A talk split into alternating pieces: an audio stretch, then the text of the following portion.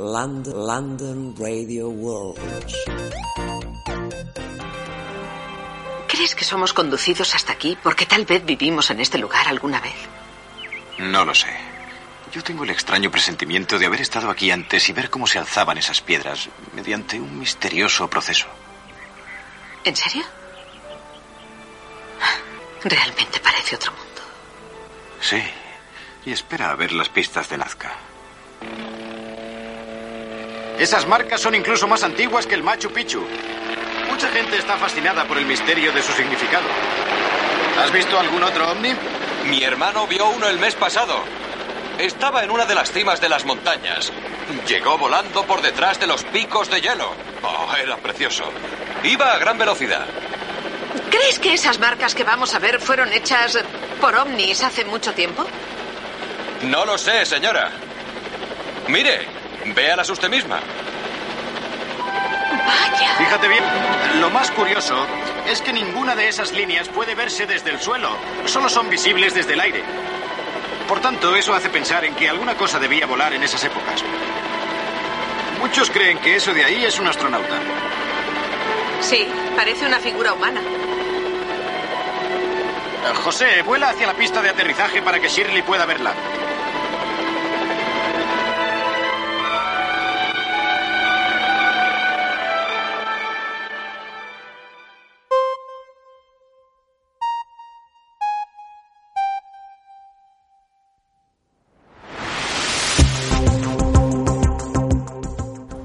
Soy Pedro Noguchi y quisiera invitarlos para el homenaje de los grandes creadores de las líneas de Nazca que se llevará a cabo el 14 de mayo del 2022 al lado del Planetario Resort del Hotel Majoro.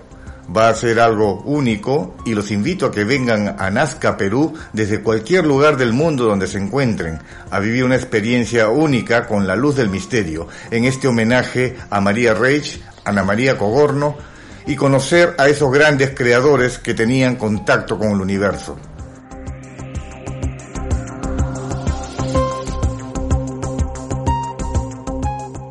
Prepárate para una emisión única de radio. Desde Nazca realizaremos el contacto con otras culturas, un viaje de radio que unirá a millones de seres en todo el planeta en un momento trascendental para la historia de la humanidad. Vive el contacto con otras culturas desde la luz del misterio en London Radio World y a través de sus plataformas.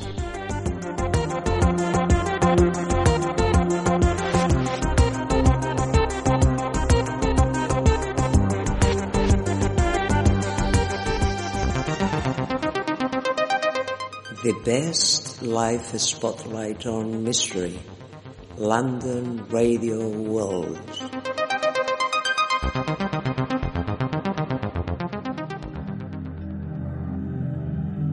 Ya ha llegado el momento de volver al buen camino. Su alma de nuevo ahora ha vuelto a encontrar la luz. Y ahora volverá a sentir la experiencia de la realidad.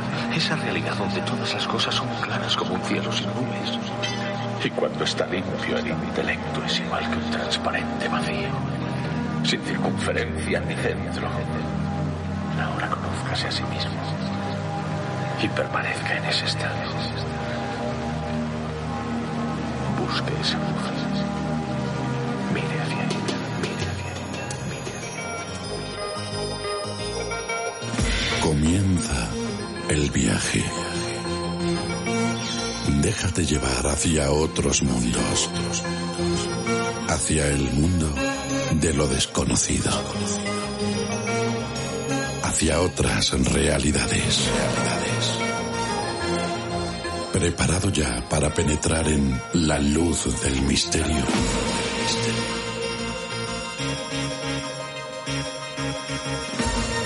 Una idea original dirigida y presentada por Julio Barroso.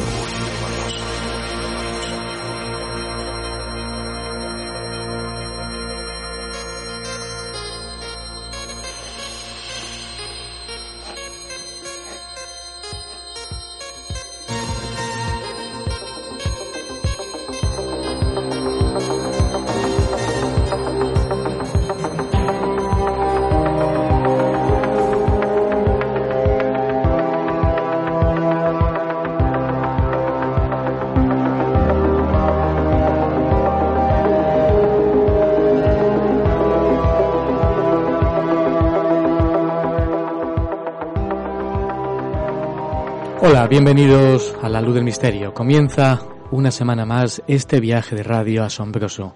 Un viaje que hoy comienza con las informaciones que también han salido hace poco en la BBC.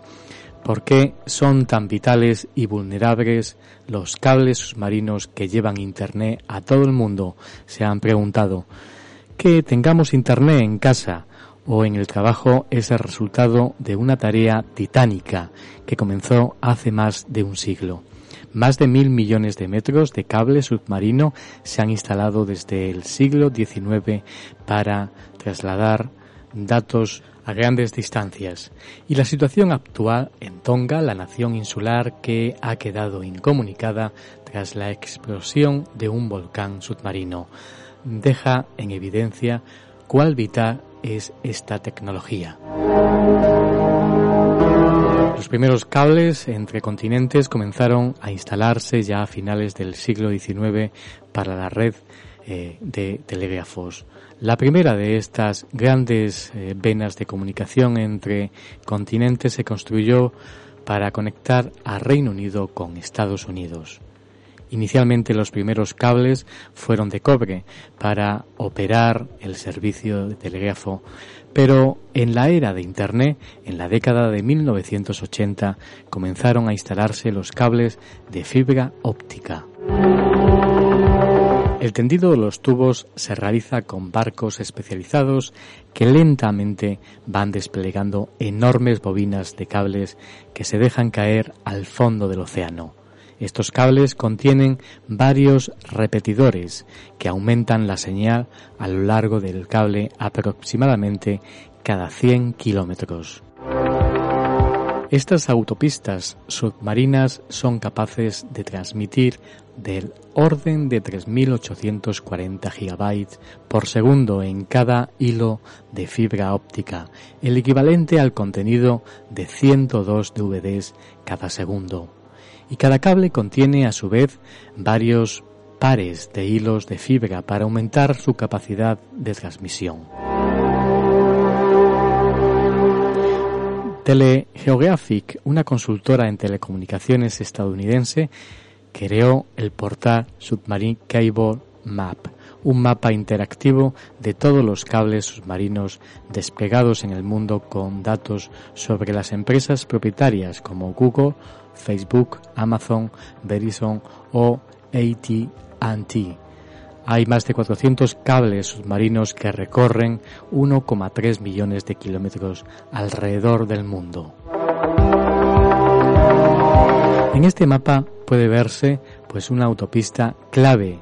Se encuentra en el Océano Atlántico conectando Europa y Norteamérica. La gran autopista en el Pacífico, por otra parte, une a Estados Unidos con Japón, China y otros países asiáticos. Desde Miami, varios cables llegan hasta Centroamérica y Sudamérica. En el caso de México, por ejemplo, la mayoría de los cables parten del este del país, atraviesan el Golfo de México hasta Florida y desde allí conectan con Centroamérica y Sudamérica. La fibra óptica en los cables submarinos están protegidas por varias capas con materiales como el acero, el aluminio y el polietileno. Aún así, se han registrado casos de daños accidentales por anclas de embarcaciones, actividades pesqueras de gran escala e incluso mordidas de tiburones. También son vulnerables a desastres naturales, especialmente terremotos. En 2006, un terremoto magnitud 7.0 sacudió la costa suroeste de Taiwán. El sismo y sus réplicas causaron el corte de ocho cables submarinos, lo que afectó severamente servicios de Internet en varios países asiáticos y las transacciones financieras, especialmente en el mercado de divisas. Los cables submarinos son la línea que mantiene el funcionamiento al mundo conectado moderno. Pueden transmitir mucha más información a un coste mucho menor que los satélites y están detrás de casi todo lo que hacemos en Internet y con nuestros móviles, desde llamadas a mensajes de texto o descargas de software. Estos cables no solo son esenciales para las comunicaciones, también pueden adquirir una importancia políticamente estratégica. En Reino Unido, por ejemplo, el ministro de Defensa, Ben Ballard, anunció el año pasado que la Marina Británica, la Royal Navy, construirá un nuevo barco de vigilancia para proteger los cables submarinos de Internet del país. La vigilancia incluirá drones submarinos autónomos y operados a distancia para buscar interferencias extranjeras. Ballant le dijo a la BBC que Rusia tiene un profundo interés en los cables y Reino Unido puede quedar expuesto sin la debida protección. La importancia de los cables submarinos para las comunicaciones quedó claramente en evidencia tras la masiva explosión de un volcán submarino en el Pacífico el 15 de enero. La isla principal de Tonga quedó cubierta de cenizas y hay informes de que su costa occidental quedó devastada. Hasta 80.000 personas allí podrían verse afectadas. La erupción fue tan fuerte que pudo escucharse en Nueva Zelanda, a unos 2.383 kilómetros de Tonga. Horas más tarde, las líneas telefónicas de Internet de Tonga se interrumpieron debido a un cable submarino dañado, lo que hizo que los 105.000 residentes de la isla fueran casi inalcanzables.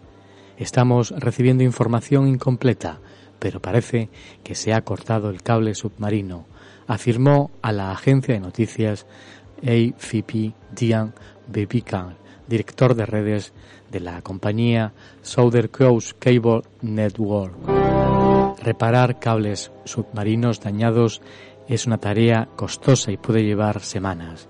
Se requieren barcos especiales para levantar el cable desde el fondo del océano y realizar reparaciones en la superficie, quitando el tramo dañado y volviendo a empalmar el resto. Podría tomar hasta dos semanas reparar el cable. El barco de tendido de cables más cercano está en Port Moresby, refiriéndose a la capital de Papua Nueva Guinea, a más de 4.000 kilómetros de Tonga.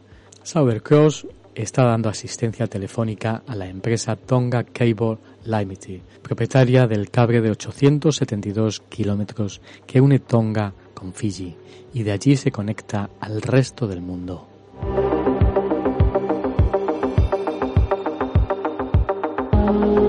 Y más informaciones, más cuestiones interesantes que han surgido en la prensa internacional y es sobre las pruebas sobre un universo paralelo que se ha dado muchísimo, pero parece ser que ahora muchos más eh, medios han hecho eco de lo que los científicos creen haber hallado.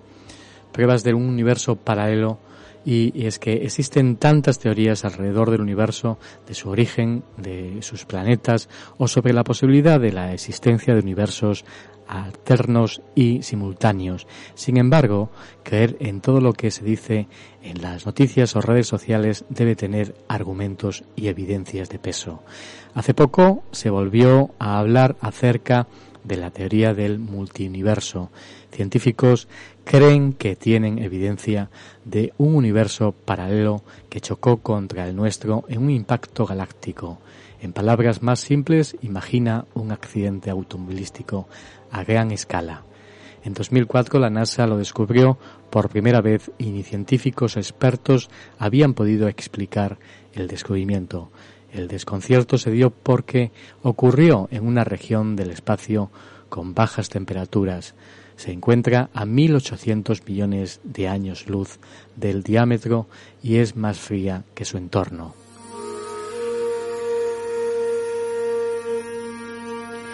Inicialmente se creía que esa región surgió a raíz de un truco de luz, pero un nuevo estudio indica que es probable que el punto frío no es vacío y tampoco es efecto de la línea de visión. La Universidad de Duhan, en Reino Unido, cree que puede ser la primera evidencia de tal sonado multiverso. Sus investigaciones suponen que el choque entre universos expulsó tanta energía que dio como resultado la mancha fría en el espacio. Quizá las explicaciones más interesantes en el punto frío fue causado por una colisión entre nuestro universo y otro universo de burbujas. ¿Lo creas o no? Decía el profesor Tom Sark, astrónomo de la Universidad de Duhan y coautor de este estudio. Si más análisis detallados prueban que este es el caso, entonces el punto frío podría tomarse como la primera evidencia para el multiuniverso. Recuerdo que algunos científicos sugirieron que podría haber efectos detectables en la distribución de la galaxia después de esta derivación cósmica. Básicamente los universos en colisión podrían dejar una distribución de galaxias ligeramente anisotrópica en nuestro propio universo, un poco como un accidente múltiple en la autopista.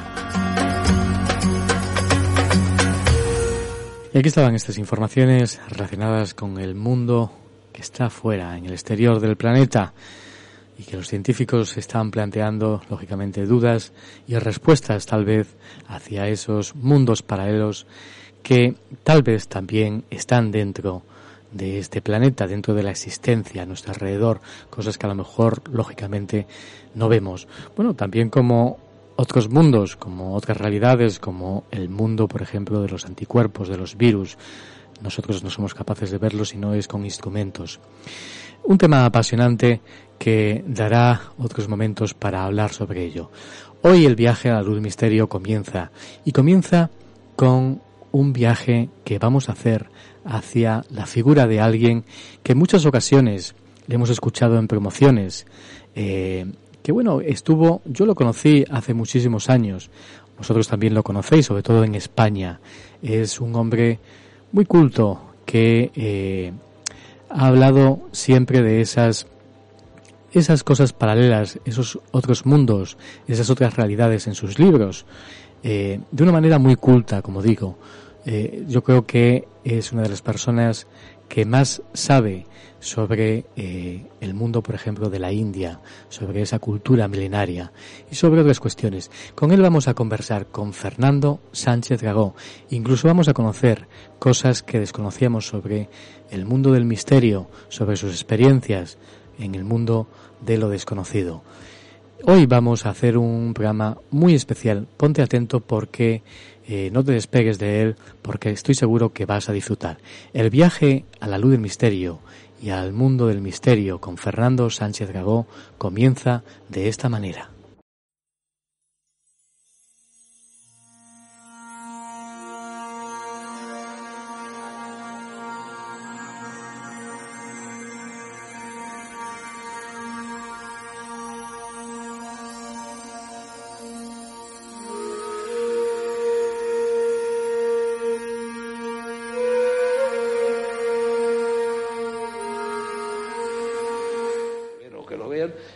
Estamos continuamente todos rodeados mucho más por lo invisible que por lo visible. Todas nuestras emociones, todos nuestros sentimientos, todas nuestras reflexiones, el odio, el amor, la alegría, la tristeza, la melancolía, la belleza, todo esto es invisible y sin embargo son verdaderamente los mimbres que están continuamente tejiendo la vida de todo el mundo. Así que es sorprendente que la sociedad actual y dentro de la sociedad las personas, los individuos estén dando la vuelta a lo invisible.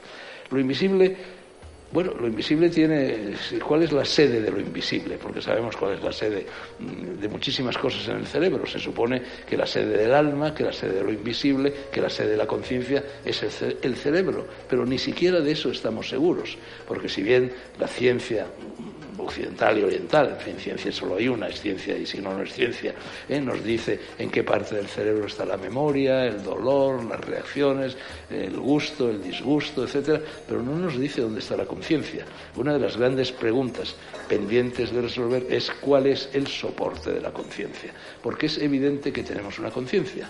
¿eh? ¿Dónde está? No lo sabemos. Está solo en el cerebro, está difuminada por todo el cuerpo. Está, yo diría que está en el universo. Lo, único que verdaderamente existe en el universo, lo único que lo traba y lo trama es la energía. A mí muchas veces me preguntan si yo creo en Dios. Hombre, yo soy una persona que me, he preocupado mucho por las religiones, he investigado bastante, creo, tanto las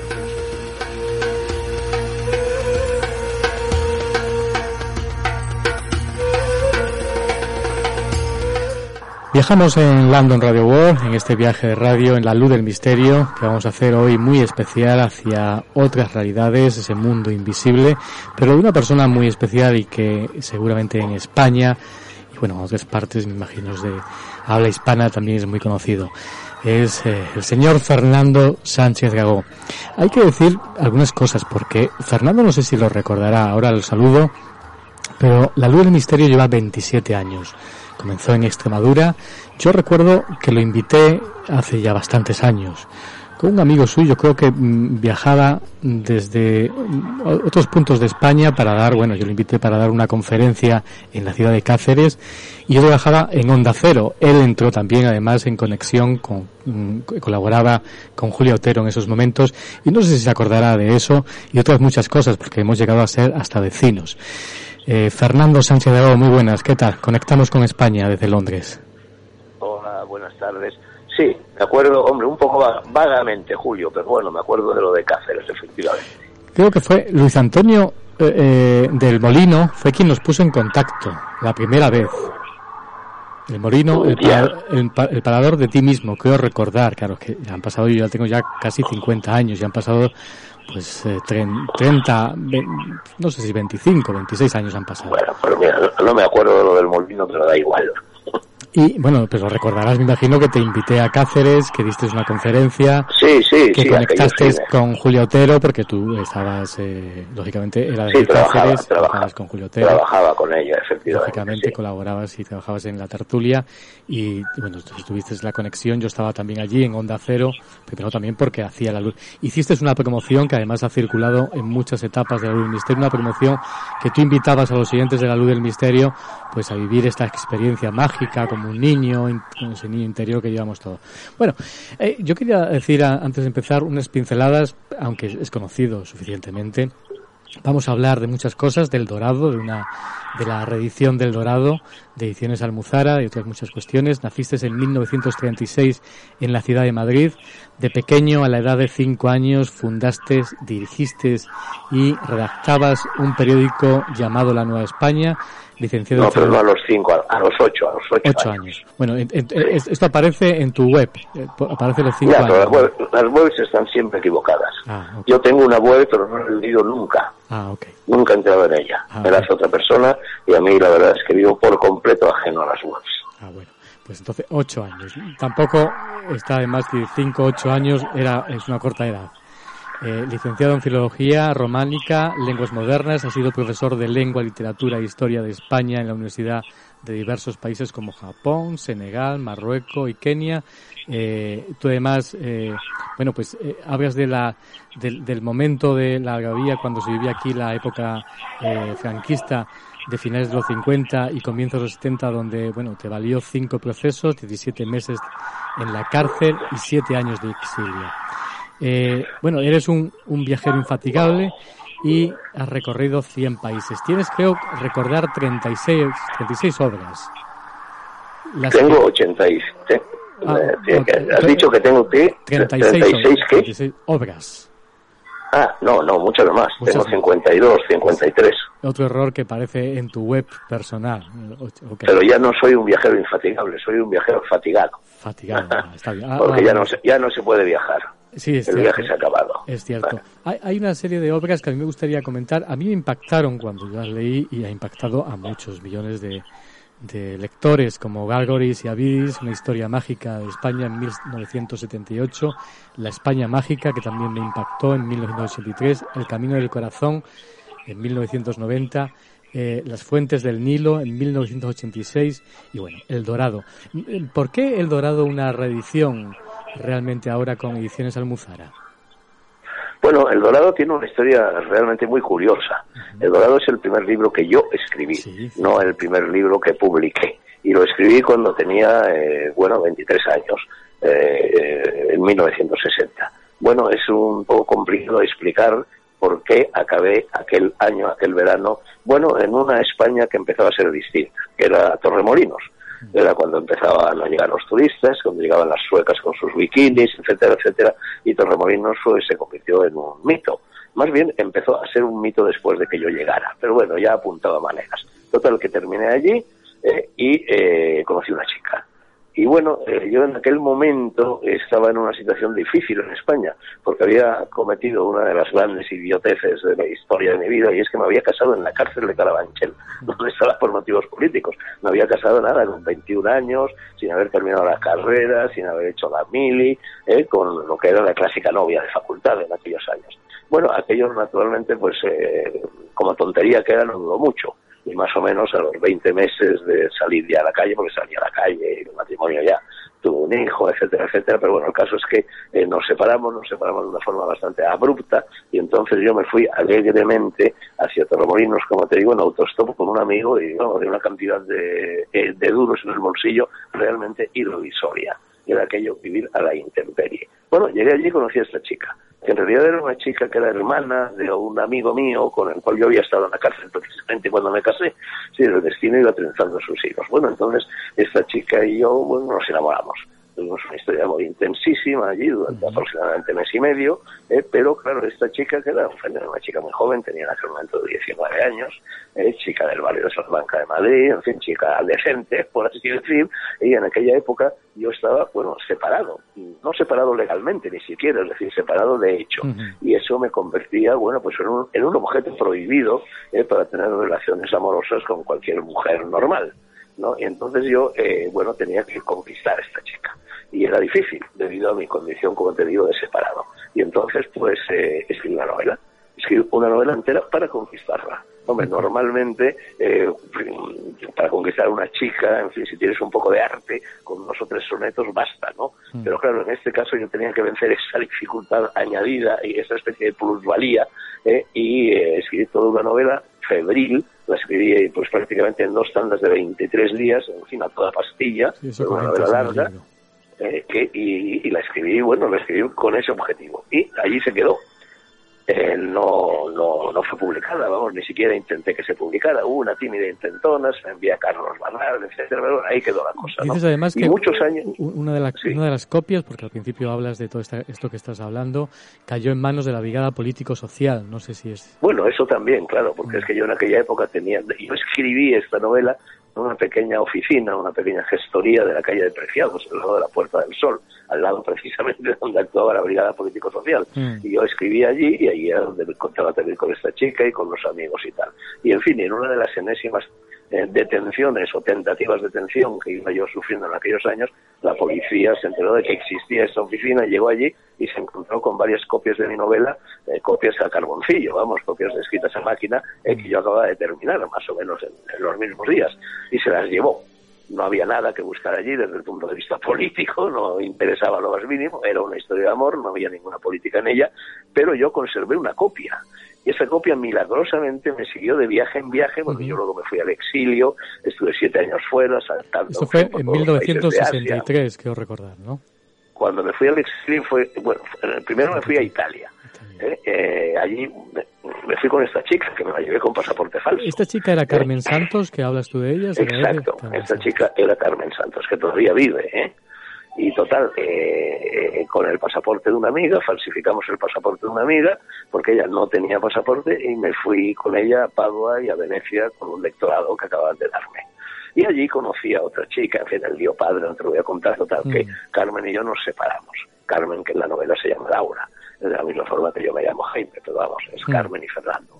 Y entonces, eh, aquella novela eh, como digo, se quedó allí y ya cuando, bastantes años después, en 1978, tú lo has mencionado, yo publiqué lo que fue mi primer libro publicado, hmm. que era un cuádruple libro, porque era un, pochazo imponente de cuatro volúmenes, Gargoyles y Avidis, una historia mágica de España, que se convirtió y sigue todavía en las librerías, pues en el libro más vendido de España durante tres años.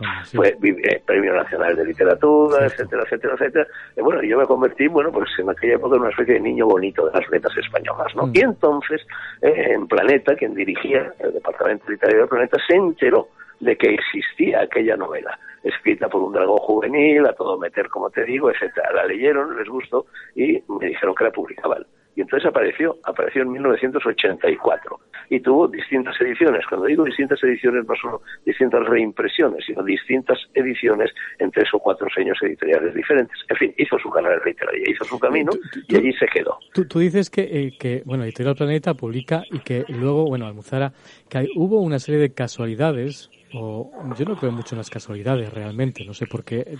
Ahí hay un párrafo donde hablas de, cosas que ocurrieron o casualidades que dieron esta historia, pero yo creo que a lo mejor no era casualidad. No, hombre, yo tampoco creo mucho en las casualidades, es mm. decir, no creo nada. Yo he elaborado, bueno, un neologismo que es causalidades. Mm. Eh, son cosas que parecen casuales, pero son causales. En realidad es algo muy parecido a lo que Jung, en fin, el famoso psicólogo llamaba sincronías.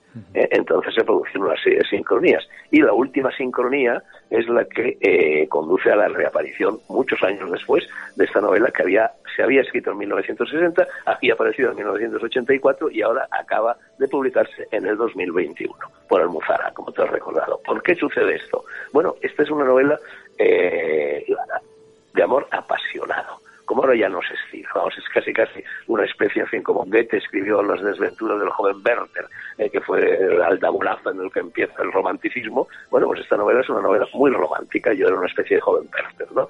Entonces, leída la novela ahora, eh, eh, es curioso cómo el paso del tiempo, la famosa pátina del tiempo, puede mejorar un, fin, un producto, puede ser un cuadro, mm. puede ser una sinfonía o que puede ser una novela en este caso, eh, y dotarla de una significación que no tenía en el momento en que apareció.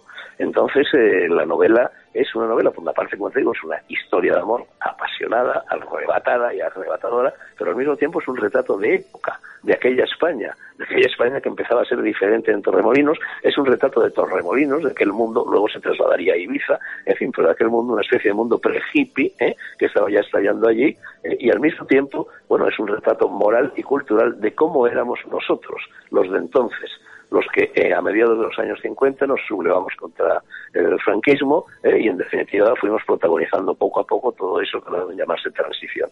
Pero entonces todo eso confiere un encanto muy especial a esta novela, para mi sorpresa, porque yo la, yo la tenía rinconada en la memoria. Pero este aquí, aquí vamos con la sincronía con una causalidad que yo hace aproximadamente cuatro años, eh, bueno, pues conocí a una periodista, que vino, una joven periodista muy guapa, eh, que vino a entrevistarme a casa y estalló, en fin, esa es la clásica relación de amor entre escritor consagrado y periodista que llega a entrevistarla. En estos momentos me está escuchando, eh, porque estoy literalmente tumbado en su cama. Entonces arrancó otra historia de amor arrebatadora entre esta chica y yo, ¿eh? y esta chica, bueno, naturalmente leyó mis libros, se quedó cautivada por muchos de mis libros y sobre todo por dos de ellos, El Camino del Corazón ¿eh? y El Dorado. La verdad es que El Dorado, claro, es un tipo de novela me está diciendo, y es verdad que El Camino del Corazón, esa otra novela mía, la he leído 27 veces, se la sabe de memoria literalmente, ¿no? Eh, a pesar de que no es poesía, claro, es prosa. Pero bueno, el caso es que El Dorado le gustó muchísimo. Y esta chica, con el correr del tiempo, hace aproximadamente año y medio, calla, está aquí continuamente interfiriendo. Eh, eh, se puso a trabajar como editora en Almuzara y entonces... Esa, persona, esa persona que estás viendo yo creo que nos conocemos personalmente.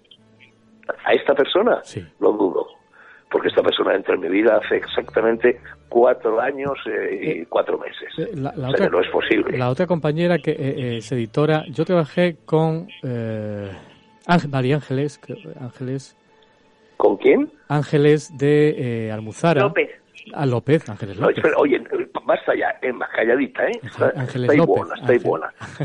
Ángeles, Ángeles no, López. Vamos, Ángeles López es otra periodista. Claro, claro, pero bueno, como no me decías el nombre. He tenido amores yo, con ella. Yo trabajé con Ángeles López en la COPE, en la Luna, una persona súper encantadora. Y por eso, como no me decías, como no me decías Fernando nombre, yo decía quién será, quién será. No, no, no, no tiene nada que ver. Hombre, Ángeles López es mucho mayor de lo que yo te estoy diciendo. Ya, ya, ya, la persona de la que te hablo es la que ha puesto el epílogo, la que ha escrito, la que, la que llevó la novela al Almuzara, la que los convenció de la conveniencia de reeditarla y la que ha escrito el epílogo. Hola. Hola. Pero oye, basta ya, ¿eh? Márchate. Entonces no es imposible que la conozcas. Vamos, una chica muy joven. Claro, no, no, no, Vamos, con decirte, con decirte que la llevo le llevo 56 años, está todo dicho, imagínate. Claro, claro, No la conozco. Pensaba que era Ángeles López y por eso. No, no, pues Ángeles es editora de Almuzara. Entonces ha intervenido mucho en la edición y preparación de este libro, es verdad. Pero vamos, entre Ángeles, que es una, una gran amiga, y yo nunca ha habido amores. Claro, ¿eh? claro, claro. Pero bueno, yo estaba ahora sincronizando, uniendo cosas que tú me ibas diciendo hasta que ya pues lógicamente ya me ibas dejando que no era Ángeles López, claro está. Ya. Perfecto la historia. Genial, no te estaba interrumpiendo, pero esas sincronicidades lógicamente te llevaron a conocer a, esta persona y también, lógicamente, a publicar la reedición de este de este magnífico libro que, como tú denominas, Love Story, eh, incluso en el libro, una historia de amor, una novela, un relato eh, eh, impetuoso, juvenil, fresco, intuitivo y desesperadamente romántico. Sí, sí, no, es así, ¿no? Lo sorprendente es que estuviera ahí agazapada, ¿eh? calladita, silenciosa, habían pasado décadas y que de repente ahora pues es una resurrección. De repente se pone en pie, sale con un faraón de su sarcófago y se pone a circular y está gustando muchísimo, la verdad. Pero hasta, hasta la historia que te llevó a reeditarla, que es una historia de amor también desenfadada. también, también, bueno, está contada, está contada un poco en el prólogo que yo he añadido a la novela y en el epílogo que Emma le ha puesto. Eh, vamos a, otras cuestiones también interesantes. Eh, yo un día, cuando yo publiqué un libro que se llamaba Famosos al Descubierto, que está prologado por Baltasar Mario y por Inés Herrero, yo llegué un día a tu puerta y te pegué a ella, lógicamente, y cuando viste el libro eran de experiencias paranormales de gente muy conocida, pero que se desconocía que habían vivido estas experiencias. Claro, tú me dijiste, ¿y por qué no me has entrevistado a mí si yo tengo mucho que contar? Pero claro, yo ya sabía que tú tenías mucho que contar, lógicamente. Lo que en ese momento yo quería es gente que era conocida, pero se desconocía que habían vivido experiencias, pues me contaran eh, estas historias. Yo, yo sé que tú has tenido un encuentro con lo invisible, yo creo que casi toda la vida. Eh, hay, hay una, de, esas historias que a mí me, me, conmocionó y que conmocionó a mucha gente que tú has contado en tu famoso libro, la famosa historia del fakir y la flor amarilla que también contaste en uno de tus programas de televisión española. Eh, y, bueno, no sé si ahora a vos de pronto la, la tienes en tu mente.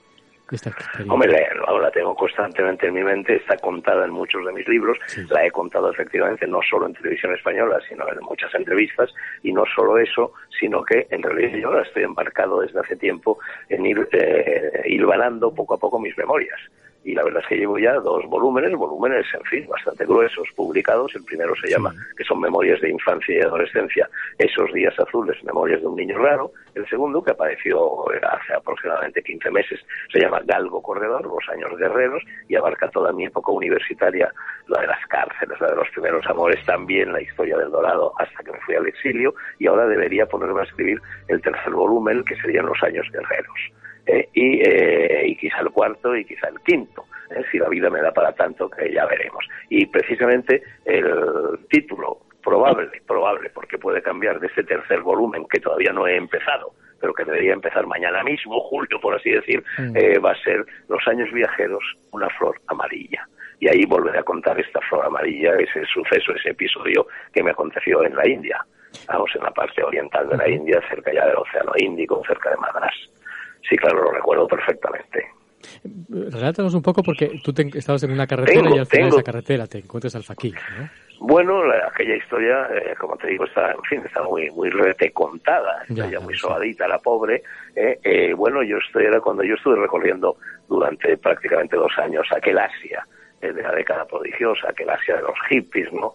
Eh, aquel Asia a la cual se iba eh, se iban los Beatles y se iba Maya Farrow, etcétera, etcétera. Entonces estuve mucho tiempo recorriéndola, de ahí nacería esta novela El Camino del Corazón que tanto gusta a Emma y que te mencioné hace un momento que fue finalista del planeta antes de que yo dos años después lo ganara con la prueba de la Pues bien, eh, estuve recorriendo toda la India, en fin, en una etapa la etapa más rica, la etapa más fecunda, la etapa más larga de aquel viaje, prácticamente pues dando la vuelta a la India, dando la vuelta a la India y también atravesándola varias veces en distintas eh, direcciones por su centro.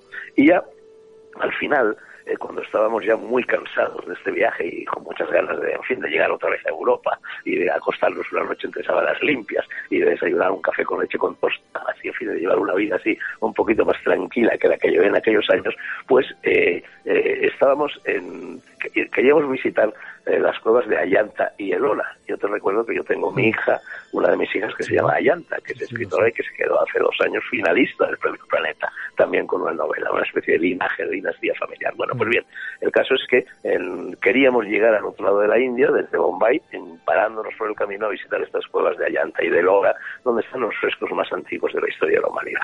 Y entonces eh, íbamos embutidos eh, dos personajes que aparecen en, un argentino y un italiano que aparecen en el Camino del Corazón, Caterina, madre de la futura Ayanta, madre de esa niña, eh, que era mi mujer entonces y que estaba embarazada, en fin, con el, con el bombo a cuestas, y entonces decidimos, queríamos ver la otra parte de la India, la otra orilla, la del Índico, a la altura de Madras, más o menos, donde no habíamos estado, y entonces mm, después de visitar las cuevas de Ayanta y Elora, que estaban prácticamente en el centro de la India, entre las dos orillas, entre los dos océanos, eh, pues yo me hice cargo de la conducción nocturna y estuve toda la noche conduciendo, conduciendo, conduciendo.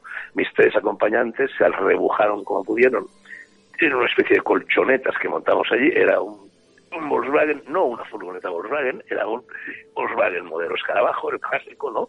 Eh, y yo estuve efectivamente toda la noche conduciendo, conduciendo, conduciendo.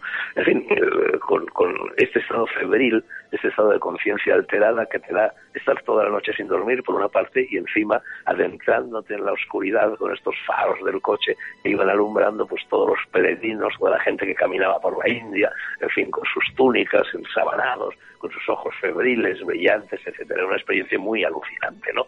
Eh, total, que ya, en fin, al amanecer, a eso de las 5 o las 6 de la mañana, cuando estaba despuntando el alba, eh, llegamos al otro lado, llegamos al Océano Índico y allí me detuvo el paso, un, un paso a nivel eh, eh, cerrado, los clásicos pasos a nivel antiguos, esos que tenían una barrera que se levantaba y descendía, se levantaba y descendía, y entonces frené.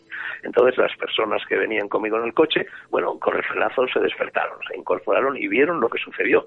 Y lo que, lo que sucedió fue que una persona, así, en fin, de una especie de fakir, de aspecto alucinado, eh, también delgadísimo, con los pómulos salientes, con los ojos febriles, yo estaba fumando, estaba fumando un cigarrillo, eh, tenía el codo apoyado en el borde de la ventanilla del coche eh, y se acercó a mí.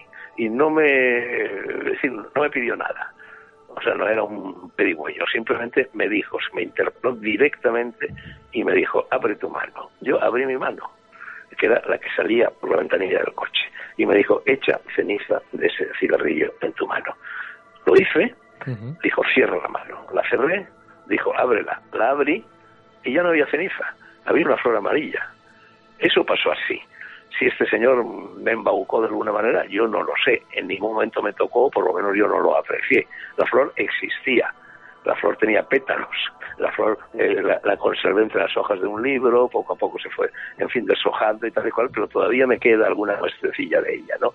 Entonces yo interpreté aquel, aquel gesto, aquel contacto con lo invisible, aquella especie de materialización en el planeta Tierra de algo que no sé de dónde venía ni lo que era, lo interpreté como una especie de aldabonazo, en que en mi conciencia de escritor, que toda la vida había querido ser escritor, pero que se dejaba distraer, distraer por la vida y por las chicas y por las aventuras y por los viajes y por la política y por tantas y tantas y tantas experiencias, no hacía lo que tiene que hacer un escritor de verdad, que es eh, colocar las posaderas en una silla, sentarse delante de una mesa con un montón de folios en aquella época, ahora sería un ordenador delante y estar 10, 12, 15 horas al día escribiendo, escribiendo, escribiendo, ¿no? Y lo hice. Nada más regresar de este viaje a, Europa, Italia y España, me senté y empecé a escribir esa obra colosal. Digo colosal no porque sea extraordinaria, eso no soy yo quien tiene que decirlo, la verdad es que es una obra que ha tenido un impacto tremendo en la historia de la literatura española, pero colosal en el tamaño, ¿eh? porque estuve cinco a siete años en realidad escribiendo de sol a sol, me leí cinco mil libros, recorrí veinte mil kilómetros, es decir, realmente fue una hazaña hercúlea. Y eso sucedió a partir de esa flor amarilla, que por lo tanto en mi vida, bueno, pues es, es algo determinante. Y entre todos los encuentros con lo invisible que he tenido yo, como los has tenido tú, y como los tiene todo el mundo, lo que pasa es que uno no se da cuenta, no estamos acostumbrados, no, nos han, no, nos, no han puesto en nuestras manos generalmente el código que hace falta para darse cuenta de cuándo lo invisible se está manifestando delante de ti. Es algo que, bueno, hay personas que tienen ese don, otras personas no tienen ese don y les cuesta mucho trabajo percatarse de que efectivamente estamos continuamente en contacto con lo invisible. Hay un libro mío que no sé si conoces, que se llama eh, La del Alba sería, eh, y, que es, y que es el primer volumen, el segundo no ha llegado nunca, de una obra de dos volúmenes que se llama precisamente Mis Encuentros con lo Invisible. Y en ella cuento muchísimas experiencias de este tipo. y el segundo volumen es el primero, como digo, se llama la del alba sería, es decir, el momento del amanecer, ¿no? Y el segundo se llamaría también una flor amarilla. Lo que pasa es que ahora esta obsesiva flor amarilla se va a convertir en el título de mi tercer libro de memorias. En fin, así andamos, bandeándonos en este oleaje. ¿Has llegado en alguna ocasión a, a ver en la cara de ese de nuevo de ese fakir o en sueños, en algunas señales o no? ¿La cara de quién? Del fakir del fakir que te dio, que te indicó que Vamos a ver, no, no, en sueños, sueños no exactamente, es decir, la recuerdo muy bien. Es una de estas escenas que se, eh, que se graban icónicamente en las pupilas, en primer lugar por la luz, esa luz del amanecer. Estaba empezando a salir el sol, es decir, esa luz iluminaba, daba, daba una luz muy especial a las cosas, ¿no? Y luego todo lo que estaba sucediendo a lo largo de aquel viaje eran hechos, bueno, verdaderamente insólitos, eh, muy desacostumbrados en la vida de las personas en aquella época y muy inusuales también en la mía. O sea, que yo me marcó muchísimo. Entonces sí, recuerdo la escena eh, tal y como sucedió. Es decir, no soy dibujante, por lo tanto no podría dibujar la cara del fakir, pero vamos, eh, la tengo, la tengo grabada en mi conciencia, claro que sí, no necesito soñar con ella. Ya. No, no lo decía porque imagino que como no existe la casualidad, la sincronicidad, ese fakir lógicamente tiene algo que ver con tu vida, posiblemente, o con tus almas. Pues puede ser, puede ser, pero claro, el fakir pasó por ella, todo, porque todo esto duró cinco minutos, ¿no? el fakir se fue. Duró cinco minutos, pero ha durado toda la vida. Se levantó, yo seguí el camino y, ya está.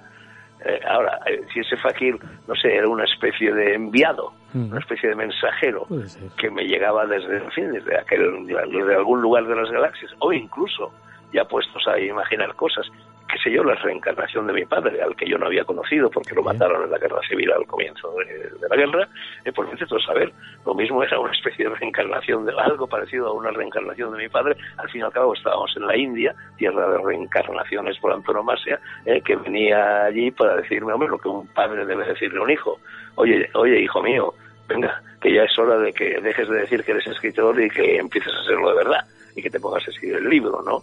Así que vete tú a saber, pero bueno, todo esto ya eh, queda en el territorio de la libre asociación.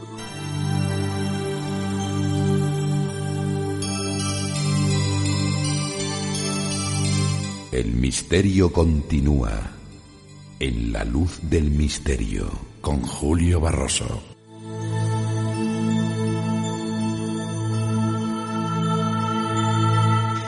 Vamos a hablar de algo que tú defines, la Casa del Caballero, del Escarabajo, que está en Castilfrío, que es tu lugar de reposo en la sierra, eh, de la sierra, en Soria. Y bueno, allí es un lugar, yo lo he llegado a ver en vídeos, en cosas que tú has mostrado, eh, que has explicado tanto sobre el lugar, eh, y tienes además un ataúd. comentas que están, reposan todos tus libros o un gran número de libros. Sí, sí, todo eso es verdad. Bueno, yo efectivamente, bueno, yo, eh, bueno, yo soy un nómada nato, pero mm. los nómadas tienen un campamento. ¿eh? Se van de viaje y vuelven, se van de viaje y vuelven. Tienen que tener un anclaje en la vida.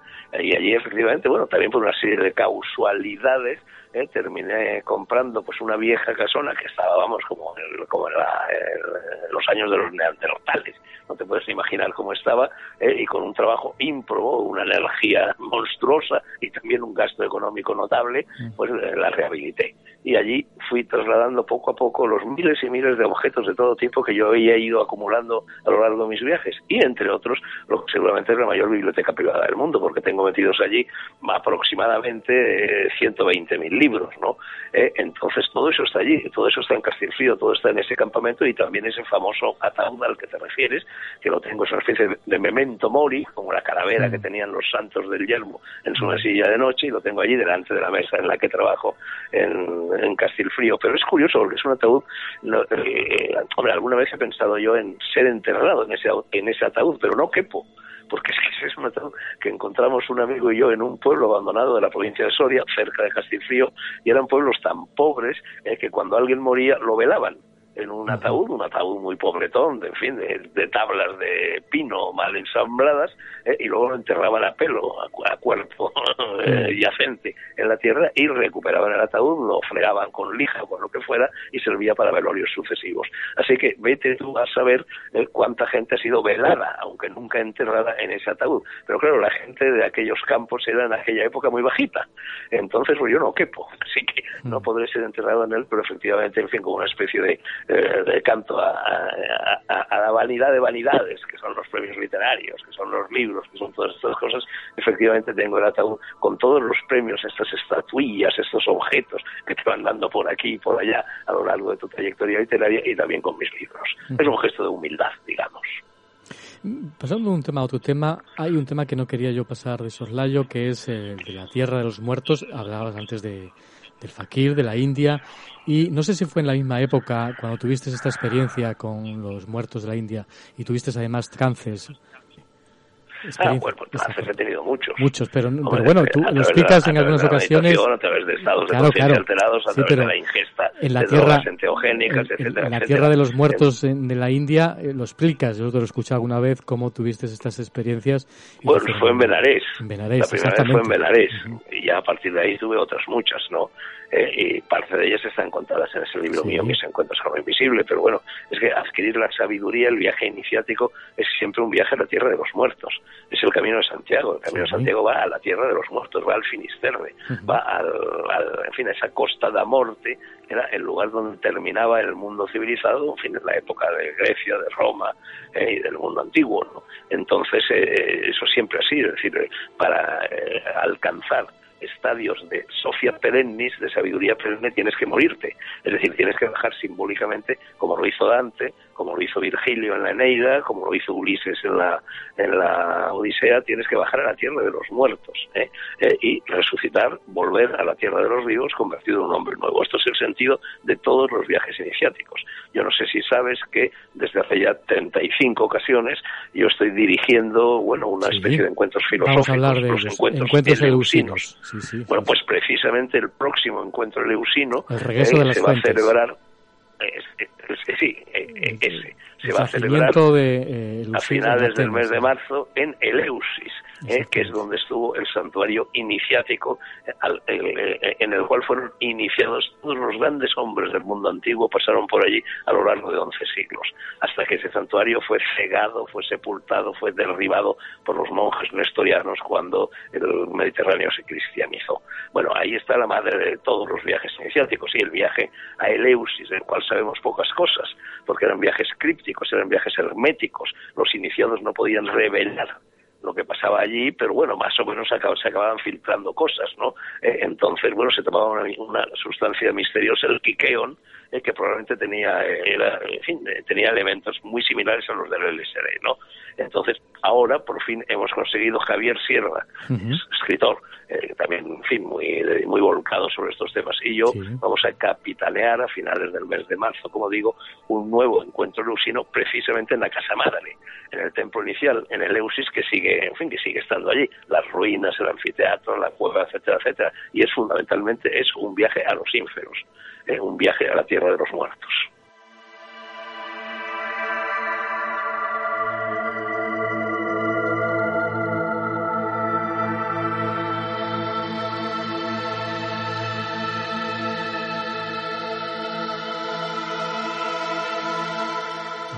Sí, lo he visto, lo he visto y quería hablar contigo sobre esta cuestión también. Bueno, te has adelantado, pero bueno, ahí está la, historia. Luego, si acaso, hablamos una pincelada para recorrerlo a los oyentes que le apasionan el mundo del invisible y el misterio. Yo quería hacer un recuerdo ahora, en estos momentos, a alguien que para ti fue muy especial. Eh, cuando murió yo estaba en Nueva York, que fue el 21 de noviembre del 2021, ya me imagino que te imaginarás quién, a quién me refiero. Aquí habíamos hablado, claro, Antonio Escotado, aquí habíamos hablado en el equipo de entrevistarlo posteriormente y ya cuando estaba en Nueva York y recibí la noticia dije, bueno, ya fue ya un momento ya pasado, ya dije, ya no, no tendré tiempo para, para entrevistarle en los micrófonos de, de la luz del misterio. Eh, para ti, ¿qué supuso Antonio Escotado? Tú tenías muy buena relación con él. Yo creo que no sé si hablabas muy asiduamente, muy periódicamente con él. Hombre, sí, yo con Escotado, vamos, ha sido no solo uno de mis mejores amigos, mm. vamos, ha sido un compañero de viaje, ha sido casi casi como un hermano.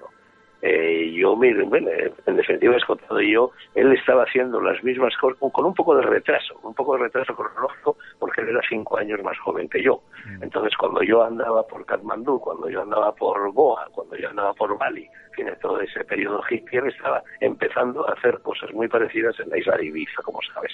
Y allí fue donde él se topó, como yo también lo hice, en tierras asiáticas, con todas estas sustancias enteogénicas, el el peyote, la mescalina, en fin, etcétera, la psilocibina, etcétera, etcétera. Y fue entonces, después de mil vicisitudes, cuando escribió este libro de Historia de las Drogas, que es un libro monumental también en varios volúmenes y en cierto modo paralelo por su audacia, por su repercusión y por su tamaño a lo que fue Migargo y Vivir una historia mágica de España. Entonces, en aquella época se cruzaron un poco nuestros caminos, pero prácticamente fin, de una forma muy superficial, porque yo andaba perdido por el mundo, él estaba en Ibiza, alguna vez coincidimos en alguna casa de amigos comunes en Madrid, pero muy poco. Y luego, cuando él sacó la historia mágica de España, yo hacía ese programa de televisión, El Mundo por Montero, un programa nocturno en la 1, que también tuvo una repercusión formidable y en la cual precisamente tocábamos continuamente este tipo de temas, ¿no? de espiritualidad, de filosofía, esotéricos, de viajeros. De ahí hemos salido nosotros. Eh, efectivamente. efectivamente. Y, ahí, y de ahí nacen los encuentros seleucinos también. Bueno, pues entonces yo invité a Escotado a que viniera, no solo que viniera al programa, sí, inicialmente que viniera al programa para hablar de la historia general de las drogas, pero en fin, en cuanto nos vimos nos reconocimos el uno al otro, claro, aquello fue un flechazo. Y entonces ya se incorporó, no ya no como invitado, sino como, en fin, como elemento fijo, miembro fijo de aquel club, de aquella especie de grupo, eh, en fin, de grupo literario, filosófico y tal español que fueron, que fue el mundo por Montera. Y allí venía Luis Racionero, y allí venía José María Poveda, y allí venía vino Hoffman, el propio Hoffman que había descubierto el LSD, etcétera, etcétera, ¿no? Y entonces, claro, surgió esta amistad extraordinaria con Escotado y mantuvimos muchísimo contacto a lo largo de la vida y hasta prácticamente hasta que murió. Yo hablaba con él a menudo o nos escribíamos a través del correo. Él incluso terminó casándose con mi mujer. O sea, muchos años después, cuando yo me separé de mi mujer, y él se casó con ella. A tal extremo llegó la amistad, ¿no? Entonces yo efectivamente tenía que ir a verle también muy, poco, muy pocos días antes eh, de que muriese. Yo estaba organizando ese viaje, maliciándome ya que no lo iba a poder hacer, porque él estaba verdaderamente, había llegado ya a un extremo de decrepitud física, eh, de decadencia física tremenda. Estaba, yo lo veía, no sé, parecía casi, casi, no sé, un judío salido de Auschwitz, una cosa tremenda. Se veía que se iba a morir, ¿no? Y entonces no me dio tiempo, no me dio tiempo, pero precisamente ahora estamos organizando eh, un homenaje, un homenaje en la, Universidad de Madrid, en el Consejo Superior de Investigaciones Científicas, a su memoria. Lo teníamos ya organizado, tenía que haberse celebrado en estos días, pero hemos tenido que posponerlo por la dichosa pandemia. Eh, pero vamos, estamos en ello. Entonces, sí, claro, para mí ha sido una persona de extraordinaria importancia en mi vida y su muerte, pues, me afectó muchísimo, muchísimo. imagino. Eh, ¿Cómo han sido las experiencias eh, de LSD? Si puedes contarnos de Mezcalina y todas ellas, que Carlos Castaneda también nos introdujo también en toda esta historia y que tú conoces perfectamente. Bueno, eso, eso es una historia muy larga, Julio. Me imagino. Es una historia que si me pongo a hablar de ello, en fin, nos dan aquí eh, las próximas Navidades. Pero, pero simplemente, eh, eh, brevemente, ¿cuál fue tu primera experiencia LSD? Me imagino que fue la que posibilitó. Bueno, la primera experiencia en realidad está contada en mi novela El Camino del Corazón. Lo que pasa es que no está contada tal como sucedió. En mi novela El Camino del Corazón no es una experiencia con LSD, sino que es una experiencia con psilocibina, con los famosos magic mushrooms, los hongos mágicos, ¿no? Pero en realidad lo que yo estoy contando es lo que eh, había, es la experiencia que había tenido, no en Bali, sino, eh, eh, sino en Roma, con uno de los personajes del Camino del Corazón. Eh, el varón siciliano, y fue él el que me inició, fue él el que me suministró la primera dosis del SD que la tomé allí, en un pisito, en una especie de guardilla de ático, muy cerca de la piazza del Popolo del Roma. Entonces, hombre, lo que sucedió fue me está diciendo Eva que está en la página 96 del Camino del Corazón. Mm. Eh, entonces eh, se abrieron las puertas a la percepción. Entonces me adentré en un viaje estratosférico en el cual porque duró miles de años, es decir, la sensación eh, psicológica del tiempo no eran los, sí, las 10 horas que mirando el reloj transcurrieron, sino eran 10.000 años, ¿no? Mm. Entonces me pasó de todo, absolutamente todo recorrí todas las etapas de la vida, de la muerte, de la creación, de las galaxias, de la naturaleza, de la botánica, de la zoología, absolutamente de todo, y por supuesto también me morí, viví la experiencia de mi muerte, pero la viví de una forma realísima. ¿Eh? porque ya llegó un momento en que me, eh, eh, vi en el espejo cómo me moría, cómo estaba muerto, cómo mi cara se descomponía, cómo uno de mis ojos se deslizaba por una mejilla. y todo esto, en fin, lo vi con extrema serenidad. Luego hubo, hubo un momento, porque siempre hay algún momento, sobre todo en el primer o en los primeros viajes, de mal viaje. que necesitas a lo mejor la ayuda del guía. El primer viaje hay que hacerlo siempre con un guía. Mm. De hecho, en el Eusis fue sobre ahí estaban los sacerdotes eh, que, que, guiaban, que guiaban a Platón y Aristóteles, por decir dos nombres de los muchos que pasaron por Eleusis, ¿no? Mm. Eh, entonces, eh, hubo un momento en que efectivamente yo tuve un culatazo de mal viaje, porque jugué tanto con mi propia muerte de aquella experiencia, que llegó un momento en que, en fin, que me asusté un poco, un poco, ¿eh? no mucho, no perdí la compostura en, ningún momento, pero vamos, pasé también, por decir, por todos, por todo lo que Carlos Castaneda, en la saga esta de Don Juan, mm. describe como los enemigos del hombre del conocimiento los enemigos del hombre del conocimiento, el primer enemigo, nos dice Carlos Castaneda, o mejor dicho, le dice a él don Juan, el bujo Yaqui, que es el que lo está iniciando, dice, el primer enemigo es el miedo, hmm. el segundo es el poder, el tercero es la lucidez, no, el segundo es la lucidez, el tercero es, la poder, es el poder y el cuarto es la vejez. De todos ellos yo todos los pasé, sobre todo los dos primeros en aquella primera experiencia. Aprendí muchísimo. y en aquella experiencia aprendí más que en todos los años anteriores de mi vida eh, eh, pero claro, son experiencias inefables que son muy difíciles de explicar, como la de la flor amarilla eh, de la India, que la cuento y la cuento y la cuento, porque por más que la cuente nunca termino de contarla bien, porque es inefable. Hay que haberla vivido para entenderla de verdad. Exactamente, sí es cierto. hay otra experiencia que tú has vivido hace poco, hace unos años, porque estuviste en el otro lado, estuviste muerto. Cuentas en... Bueno, estuve, estuve muerto. Vamos a ver, muerto he estado muchas veces, porque yo he jugado mucho con la muerte. Ahora, incluso a veces, en, fin, en aventuras más o menos guerreras. Pero bueno, te están refiriendo seguramente a cuando, eh, bueno, me sometí a una operación de bypass en el corazón. Es decir, me pusieron tres bypasses en el corazón. Eso fue hace aproximadamente 19 años, pero hombre, muerto, muerto, literalmente muerto no llegué. experiencia hasta corpórea, has comentado. Sí, tuve una experiencia, bueno, de hecho escribí un libro que se llama Que Kokoro significa en japonés corazón, corazón no como víscera, sino corazón como, en fin, como sentimiento, como emoción, no como energía, Kokoro a vida o muerte en la cual efectivamente conté toda aquella experiencia que para mí fue extraordinaria y muy parecida, en definitiva, la del LSD, de cuando me bajaron al quirófano, me operaron, efectivamente subí, eh, bueno, me llevaron a, cuidados intensivos, naturalmente al salir de la operación, que afortunadamente fue bien. Yo en ningún momento llegué a estar muerto, ni siquiera hubo necesidad de practicar circulación extracorpórea, de detener el corazón, de estas cosas. Pero claro, al cabo de, yo qué sé, de siete, ocho horas de operación, me subieron allí a la unidad de cuidados intensivos y bueno, me desperté. Claro, te despiertas, hombre, pues allí en una cama, enchufado por mil tubos, por aquí, por allá, vendado, un poco desconcertado, contento, ¿eh? porque estaba vivo, ¿no? ¿Eh? Y al mismo tiempo, hombre, sedado, es decir, un poco confuso y tal, y estaba una vez más amaneciendo como cuando se produjo la famosa historia de la flor amarilla de la India, ¿no? Y entonces eh, fue una experiencia muy parecida a esas que Raymond Moody, Raymond Moody nos contó en su célebre libro Vida después de la vida y todo eso. Es decir, una experiencia muy parecida a la del túnel. Eh, eh, había penumbra, empezaba a amanecer, había luces al fondo de la sala y había ángeles. Los ángeles eran las enfermeras, vestidas de verde, vestidas de blanco, que revoloteaban por allí y eran como ángeles custodios ¿eh? que estaban dispuestos a ayudarme en cualquier momento si yo lo requería. Yo tenía un pulsador.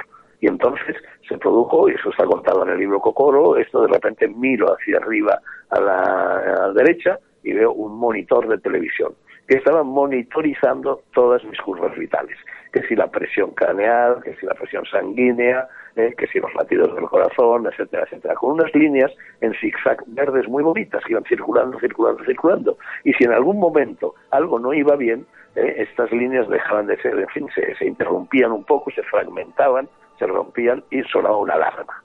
Y entonces yo me di cuenta casi enseguida, aunque al principio me gustó, aquella pantalla era casi casi como un fin, como un, como un juguete, ¿no? Mm. ¿Eh? Y me puse a jugar y empecé a pensar cosas, a pensar cosas, a pensar cosas y me di cuenta de que según lo que yo pensaba, según que fueran pensamientos optimistas, llenos de vida, llenos de esperanza, o más bien, o también eh, sentimientos lúgubres, porque al fin y al cabo estaba en una situación de gravedad física, etcétera, etcétera, pues las curvas eh, se alteraban, las líneas verdes se alteraban, subían o bajaban más de lo que tenían que estar, y entonces estallaba la alarma. Entonces venía corriendo una enfermera para ayudarme. Entonces yo me decía, ante su estupefacción, le decía, no, no, no, no se preocupe usted que lo he hecho yo con la cabeza, enseguida se lo pongo bien. Y entonces, efectivamente, yo con la cabeza se lo volvía a poner bien, pero ya la enfermera se iba tranquilizada, pero asombrada. ¿eh? Y yo descubrí, sin saberlo, me di de bruces con ello, bueno, pues eh, la retroalimentación bioenergética y psicológica, que es algo que está perfectamente estudiado. Hay incluso maquinistas similares a esta que yo te estoy contando, que te las puedes llevar a tu casa y practicar con ellas, y con ellas aprendes a manejar las ondas mentales. Es decir, a ir eh, pasando de beta alfa, de alfa, de alfa a las sucesivamente descendentes, hasta llegar a las ondas gamma, las ondas delta, etcétera, etcétera. Y aprendes a recorrer el contenido de tu cerebro y a remontarte a bolsas agazapadas en el inconsciente a las cuales tú no tendrías acceso si no es en esos estados alterados de conciencia. Bueno, y eso es contado en dos palabras lo que me pasó aquel día en el Ruber de Madrid.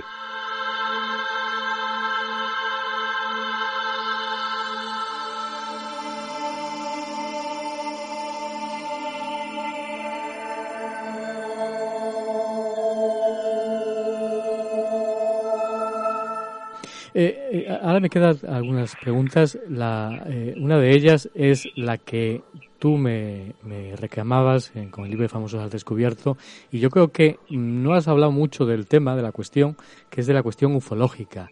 ¿Alguna, ¿Alguna vez has tenido alguna experiencia ufológica? Sí, sí, he tenido varias, por supuesto. Lo que pasa es que yo soy muy prudente, porque nunca sabes, y es precisamente el último artículo que escribió Jung eh, trataba, trataba de lo que, bueno, entonces se llamaban platillos volantes, no se llamaban, eh, no se llamaban ovnis, pero, eh, y decía que eran proyecciones del subconsciente. Eh, y que en realidad no existían. Bueno, entonces nunca sabes si esas sensaciones extrañas, también de estados alterados de conciencia, en las cuales se producen estos contactos, o estas visiones, o estas alucinaciones, son reales o son producidas por tu conciencia. Pero vamos, yo he tenido varias varias experiencias. Concretamente, eh, yo eh, quise escribir, después de la historia mágica de España, quise escribir otro librote en cuatro volúmenes que iba a ser un viaje mágico por España. Eh, y en ese, uno de los volúmenes era el recorrido de las cañadas reales de la Mesta, de la transhumancia pastoril, que están ahí, que son servidumbres de paso, a veces coinciden con una autopista o con una carretera general y están cubiertas de asfalto, y otras son, como, vamos, como si te fueras una pista africana. ¿eh? vas atravesando zonas extrañas del país, te encuentras con pueblos no menos extraños, con estilos arquitectónicos olvidados, con palabras olvidadas, es decir, te encuentras con otra España, ¿eh? esta España de las rutas pastoriles. Y entonces con un Land Rover me puse a hacer lo que es la Cañada Real Soriena, ¿eh? que empieza casi casi empieza en este pueblo de Castilfrío donde tengo mi campamento y que termina en el Valle del Guadalquivir en la llamada Peña de la Bienvenida provincia de Ciudad Real y estuve conduciendo y conduciendo conduciendo el Land Rover acompañado por quien era en aquel momento en fin mi novia ¿eh?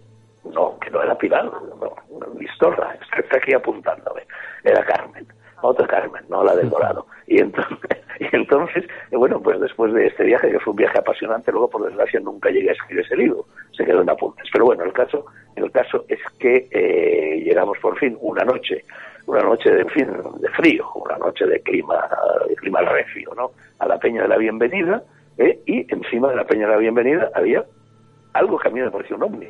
Había un extraño artefacto luminoso plantado directamente en perpendicular encima de esta peña de la bienvenida, que era donde se reunían los pastores eh, cuando llegaban ya en, fin, en el invierno regresaban, mejor dicho en el otoño, regresaban desde las tierras altas, donde ya empezaba a hacer mucho frío hasta las tierras bajas de Guadalquivir con sus ganados. Y entonces ahí tuve una primera experiencia mm, de ovnis. Luego tuve algunas más y sobre todo tuve una muy extraña en Alicante, yo tengo una casa en Alicante, de la mi familia, de toda la vida tal, y estaba allí, estoy hablando del año, sería año 1979, 80, por ahí, eh, estaba en esta casa de una urbanización de la playa de San Juan, eh, con todo el mar por delante, ¿no? Eh, y estaba viviendo, bueno, con, con, quien llegaría a ser la madre de otra de mis hijas, otras novias, siempre hay novias danzando alrededor, una francesa, Martín. Y entonces estábamos allí una noche y de repente salimos a la terraza y vimos, bueno, una serie de objetos extraños que se desplazaban por el cielo y que no eran aviones. Entonces nos empezaron a pasar cosas raras.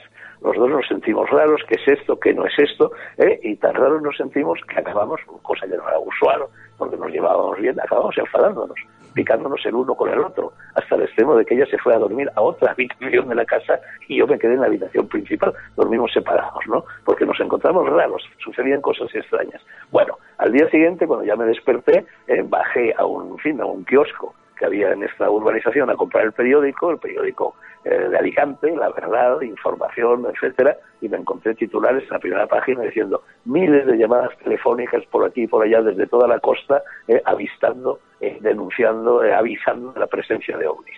Señal de que algo vimos, porque hubo mm. miles y miles de personas que vieron también como nosotros algo muy extraño. Bueno, ese fue otro segundo contacto que tuve con ovnis. Y ha habido otros, ¿eh?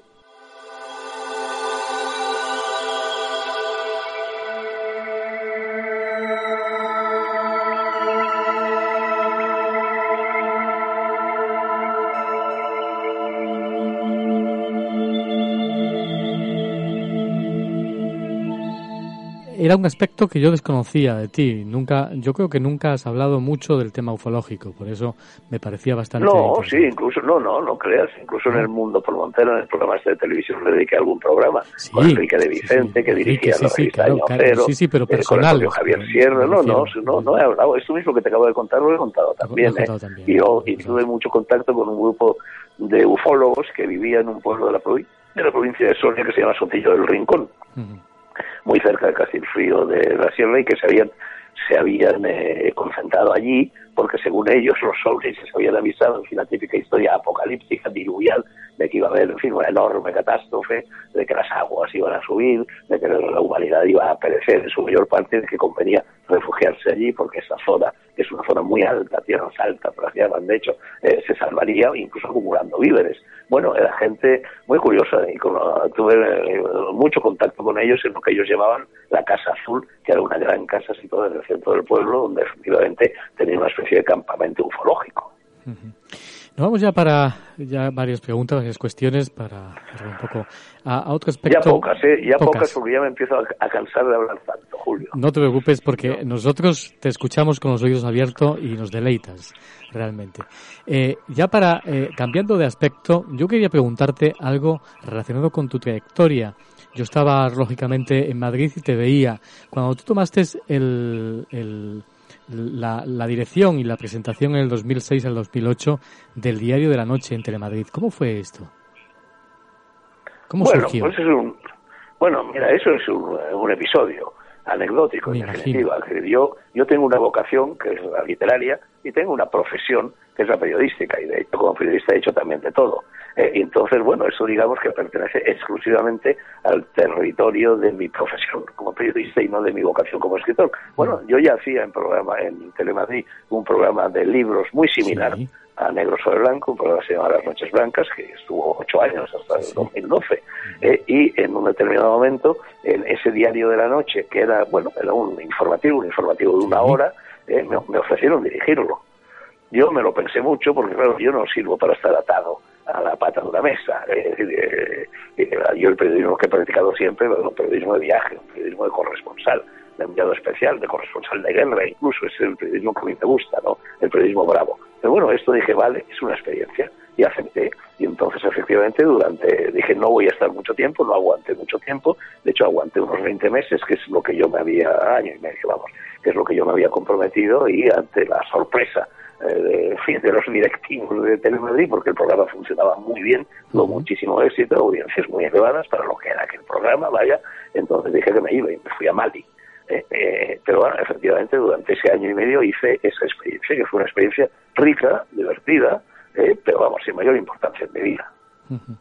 Eh, Tuvo mucho, éxito. Son experiencias volcadas al exterior, hacia el interior. A mí lo que me interesa en la vida es lo interior. Exactamente. ya por eso era anecdótica y me parecía interesante por qué, cómo fue esa, esa historia y bueno, ya me la estás contando y yo te seguí bastante, yo te, te seguí. es que es curioso porque yo cuando, porque ese programa lo dirigía antes eh, de que lo hiciera yo, Germán Yankee, que era un periodista de Bilbao, eh, eh, al, cual yo conocí y que hacía yo haciendo ese programa un tiempo. Y estando yo recorriendo China, en un Land Rover, en remotísimas tierras de China, vamos, prácticamente en la China del Asia Central, al pie del Himalaya, en fin, por los desiertos, por aquí por allá, un día eh, me enteré eh, por la radio o algo así de que eh, Germán Yanke había dimitido o lo habían echado o algo así. Y se me pasó por la cabeza la idea de decir, hombre, a lo mejor yo podría hacerme cargo de este programa. Pero estaba en China e iba a tardar todavía como dos meses en llegar a España. y ya ves, otra causalidad, otra sincronía, porque vuelvo a España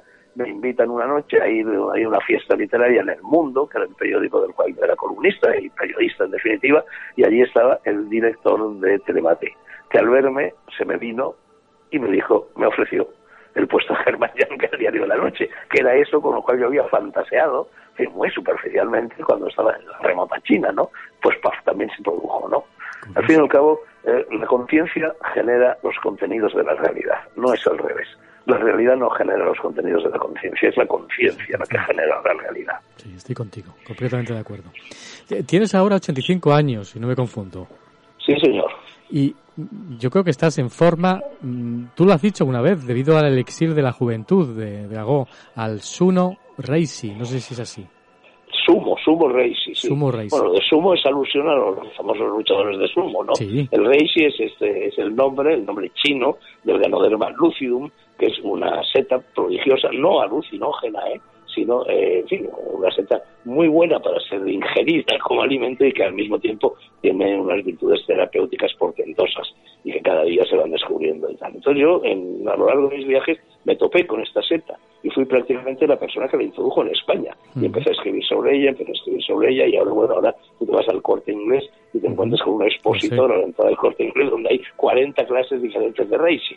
Muchas de ellas eh, falsas, no sirven para nada, porque es un problema de sustancia activa. Entonces el único Reiki realmente por el cual yo pongo la mano en el fuego es este Sumo Reiki eh, que yo eh, introdujo en España y que viene directamente de Japón. Pero bueno, tanto como que debo mi salud, pues no sé a lo que debo mi salud. Mira, eso también es misterioso.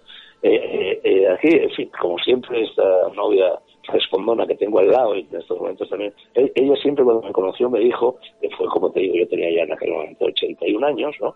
Y, 80, 80, dice, me dijo, tú tienes 20 siempre años. Y bueno, claro, 20 siempre, 20 siempre años, ¿no?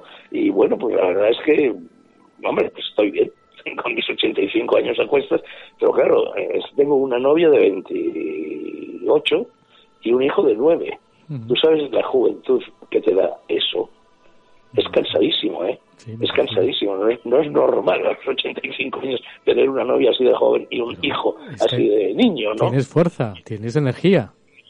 Sí, sí. Bueno, es que, eh, hombre, yo siempre, desde que soy niño, me he dedicado a estudiar, elaborar, manejar, encauzar, ordenar, es decir, aprender a dirigir la energía.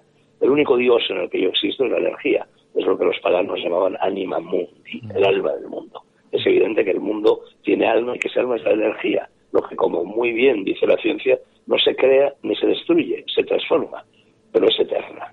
Entonces, el estudio de la energía eh, eh, es algo que yo, sin darme cuenta al principio, luego me he ido dando cuenta poco a poco a lo largo de mi vida, pero empecé ya de niño. ¿Eh? y la manera como yo me enfrentaba al fenómeno de la literatura, porque yo a los tres años ya decido ser escritor, o por ejemplo lo importante que ha sido el sexo en mi vida, lo ha sido y lo sigue siendo, ¿por qué? Porque el sexo es energía, libido es una palabra que prácticamente viene del griego y significa energía, entonces quien aprende a manejar el sexo, quien aprende a manejar el arte, quien aprende a manejar la conciencia, quien aprende a manejar las situaciones límites, el ayuno, el riesgo, la cercanía de la muerte, etcétera, etcétera, está aprendiendo a manejar la energía y por lo tanto a gobernar su cuerpo de hacerlo pues lo más vital, convertirlo en algo lo más vital posible.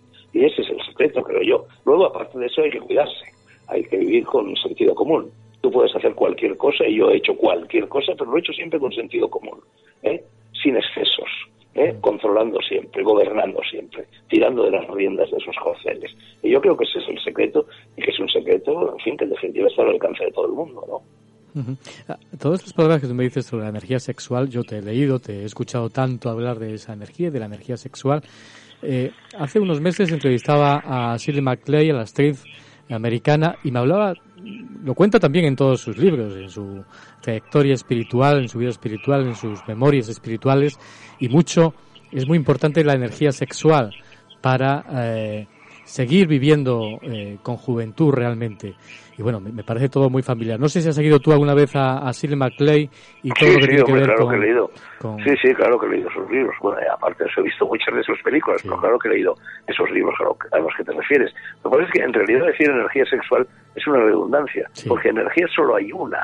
¿eh? Y es la, la, misma energía que anima al amante cuando está haciendo el amor con su amada, o que anima a Miguel Ángel cuando se pone a esculpir el David o a pintar la capilla Sistina. Es decir, energía solo hay una, lo que pasa es que la a distintos aspectos de la realidad, de tu realidad, pero la energía es siempre la misma.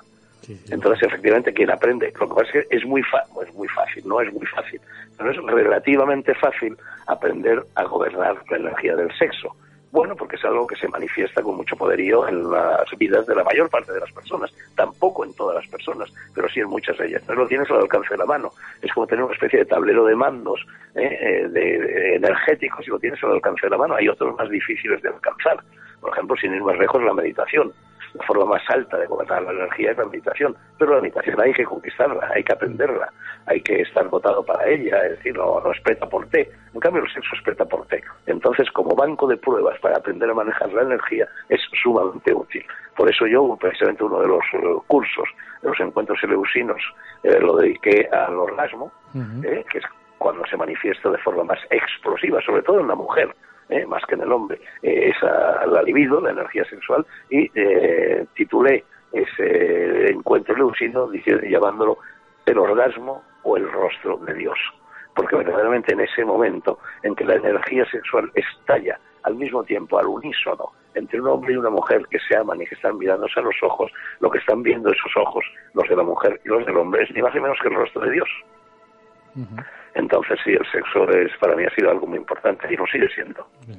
Ya para terminar, un hombre que eh, se ha topado, que ha estado con lo invisible, que ha estado seguramente, no sé si es así, con el otro lado, eh, ya tienes 85 años, mm, ojalá que eh, te quede todavía muchísimo, pero me imagino, yo tengo cerca ya de 50 y ojalá llegue a 85 años. No sé si esperas no sé si decir con resignación, no sé, de nuevo encontrarte de nuevo con lo invisible ya para siempre. Porque Fernando Santiago morirá, pero la energía, me imagino, Julio morirá, pero la energía sobrevivirá, me imagino. Bueno, hombre, eh, mira, por lo pronto yo sigo teniendo muchas ganas de hacer cosas. En definitiva, ser viejo o no serlo es tener ganas o no tenerlas. El viejo ya no tiene ganas de hacer cosas. Yo todas las noches, cuando apoyo la cabecita en la almohada, vamos, hago planes que no, es que necesite 20 años para llevarlos a cabo, es que necesitaría 200. Entonces, bueno, ese, eh, en fin, esa especie de estar permanentemente subido al caballo de tus propias ganas, yo creo que es lo que te mantiene vivo, lo que te puede llegar, llevar muy lejos y lo que te, te, te convence de que no, de que aunque tu edad sea la edad de un viejo, tú en realidad no eres viejo Precisamente yo antes de ayer hablaba, yo también, eh, cultivo esa ciencia que se llama el anti-aging, que es una ciencia médica, química, biológica, ¿no? Eh, y tengo mi médico de anti-aging. Y, entonces en otro, eh, hace, dos o tres días hablando con él, mm, en fin, con este médico que me lleva por las rutas del anti-aging. Y que empieza por las emociones, esa, esa ciencia. sí, sí, claro, ¿no? y estoy, estaba hablando con él y, en fin, me acaba de hacer unos análisis de sangre muy precisos, muy meticulosos, que me hago cada tres meses y tal y cual, y le iba, en fin, poniendo pegas por aquí y por allá, haciendo observaciones también. De repente, hombre, la verdad es que me, gustó, de repente me interrumpió y me dijo, mira, Fernando, déjate de hostias. Tú lo que te pasa es que tú no tienes 85 años. No, tienes 85 años. Nada en tu forma de ver, de ver el mundo, en tu forma de vivir, en tu análisis de sangre, es el de una persona de 85 años. Así que mm. olvídate de eso. Y es verdad, ya se verá. Cuando me muera, al fin y al cabo, es cuando se alzará el telón de lo invisible. Y entonces todo puede suceder. Que no haya nada, que siga siendo todo invisible o que en cambio eh, se manifieste lo verdaderamente visible, que es eso que está en el más allá. Pero tú estás seguro, me imagino. Tú ya te has topado con ese mundo invisible. No, no, no, seguro no, seguro no estoy, Julio. Eh, la única forma de estar seguro de eso es morirse. Pero no morirse metafóricamente, no morirse a través de la ingesta del SD, no morirse haciendo el camino de Santiago, no morirse yendo a Eleusis, no, no, muriéndose esa es la hora de la verdad y no es una casualidad que en el mundo de la tauromaquia, el momento en el que el torero eh, hunde su espada en el hoyo de las agujas del toro, se le llame la hora de la verdad. La hora de la verdad es la de la muerte y solamente estaré seguro de lo que hay en el más allá cuando me muera, antes no. Ciertamente que sí. Estoy contigo, de acuerdo. Pues ahí está Fernando Sánchez de Agó. Invitamos a la lectura de ese viaje más de juventud tan apasionante, El Dorado, de Ediciones Almuzara. Es muy fácil adquirirlo, no solo los que nos sigan aquí en Londres, adquirirlo por Amazon o por la editorial, que se lo enviarán eh, fácilmente y rápidamente desde la editorial Almuzara, desde la web de Editorial Almuzara. Te agradezco enormemente que me hayas permitido entrevistarte este, este rato tan especial, que bueno, que yo sé que te lo dice todo el mundo y, sobre todo las mujeres, pero es un deleite como periodista escucharte también, lógicamente. Y yo que amo el misterio y lo desconocido, trabajé 13 años con Fernando Generoso, que tú conociste muy bien, sí, hombre, la revista Enigmas, y bueno, decir, eh, vamos, yo creo que y tampoco es casualidad que luego yo hasta, haya estado viviendo ahí en la calle Jesús del Valle, donde tú estás, y bueno, eh, todo ha sido una cuestión también Sincronías, Julio, sincronías. Pues nada, te agradezco mucho este rato de, de conversación y de conservación, ¿eh? y ya sabes que estoy a tu disposición para lo que quieras. Exactamente, igualmente. Un fuerte abrazo desde aquí, desde Londres. Otro para ti, Julio. Buenas, tardes. Hasta luego.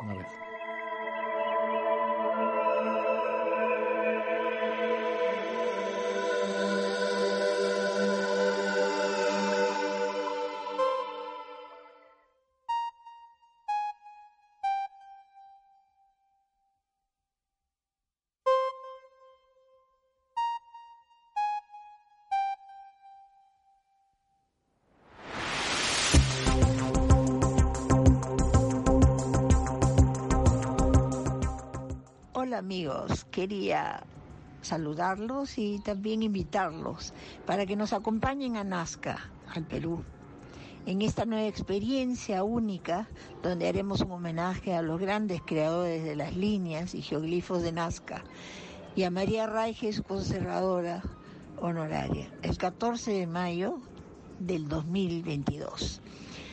Transmitiremos esto desde el Hotel Majoris Planetario y así nos uniremos con los grandes creadores en este lugar único en el mundo, que son las líneas y geoglifos de Nazca y el universo completo.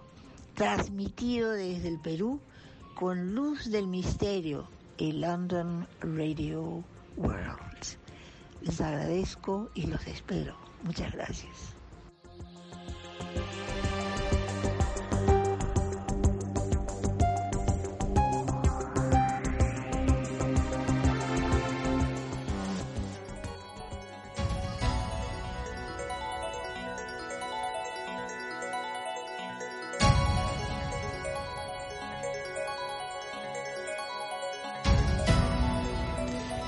Y el viaje de la luz del misterio llega casi a su fin. Unos minutos que pedimos a los programas que vienen después que nos permitan contar algo especial.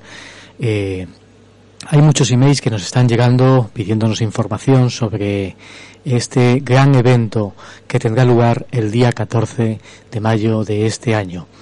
Eh, nos preguntan cosas diferentes, lógicamente, eh, si, bueno, pueden, pueden llegar hasta allí, si pueden reservar a partir de febrero, algunos, y bueno, lógicamente las plazas son limitadas. Pueden ir sobre, me refiero a la, al paquete que hemos hecho especial. Eh, algo nos comentaban desde algunas compañías aéreas que eh, la gente, bueno, tiene miedo a viajar por, por este percance de la pandemia. Y yo invito a la gente que si realmente está vacunada, eh, no debe tener miedo a absolutamente nada, sino a vivir una experiencia única. Una experiencia que eh, siempre va a estar en tu mente y en tu corazón. No es un viaje eh, bueno, al uso es algo más que una eh, que un viaje, que una experiencia. Vas a estar además con expertos, vas a estar además rodeadas de gente que ama el misterio, lo desconocido, y vas a vivir la experiencia más inolvidable de tu vida. Luego habrá mucha gente que eh, vaya lógicamente por su cuenta eh, y además estamos creando una muchas expectativas, va, va, a haber muchas miradas eh, que van a, a bueno, pues a, estar sobre esa emisión única de comunicación que vamos a realizar desde el planetario del Hotel Majoro.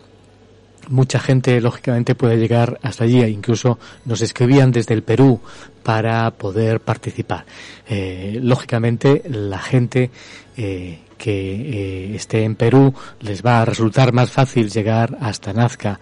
Creo recordar, bueno, pues que desde Lima a Perú hay unas cuatro horas de viaje por carretera. Eh, bueno, van muchas compañías de, de, bus hacia Nazca, es muy fácil llegar hasta Nazca y mucha gente lo hará por su cuenta, lógicamente. Eh, muchos peruanos quieren compartir esta experiencia, quieren unirse mentalmente. Eh, porque el programa tendrá una serie de eh, diferentes momentos. El programa empezará a las 7 de la tarde. Eh, la luz del misterio hay que decir que, bueno, de 7 a 8 es cuando habrá un ritual con una comunidad que viene de lo más profundo de, de, de, Cuzco. Es un grupo de incas autóctonos de los queros que quedan realmente y que eh, bueno pues eh, tienen ese conocimiento que están siguiendo que están perpetuando el conocimiento de los incas y harán un ritual muy especial un ritual donde pedirán permiso a los apus para que podamos realizar esa, esa experiencia de radio desde aquel lugar. Un lugar único, maravilloso, en donde vamos a hacerlo con una paz sobrecogedora, eh, mirando al cielo, lógicamente, en, ese, en esa bóveda celeste donde vamos a poder ver un cielo estrellado por completo. Y eh, el programa, eh, la sintonía de la luz del misterio, será a partir de las 8 de la tarde. Será el momento cero de la experiencia única de comunicación. Como decimos también, hemos dicho en algunos otros programas, hemos hablado incluso con invitados que han canalizado información de que algo puede ocurrir. Muchos hablan en otros programas del Día del Contacto. Posiblemente ese sea, sea el Día del Contacto o uno de esos días del contacto especial para mantener con otras eh, realidades contacto y a las once y cuarto de la noche, como así se ha establecido internacionalmente, millones de mentes estarán unidas. Nosotros haremos una conexión con el universo, eh, con esas otras realidades y, como digo, millones de seres estarán unidos a esa misma hora, a las once y cuarto. Te pedimos eh, que nos escribas que eh, al email de la luz del misterio para eh, bueno pues eh, saber que vas a estar también conectado desde cualquier país del mundo del planeta. Sabemos que van a estar conectados desde Italia desde eh, Francia desde España mucha gente desde aquí desde el Reino Unido también desde muchos países de Sudamérica, por ejemplo también de Centroamérica y de Norteamérica, en México, va a haber gente que van a estar conectados esa noche con millones de seres.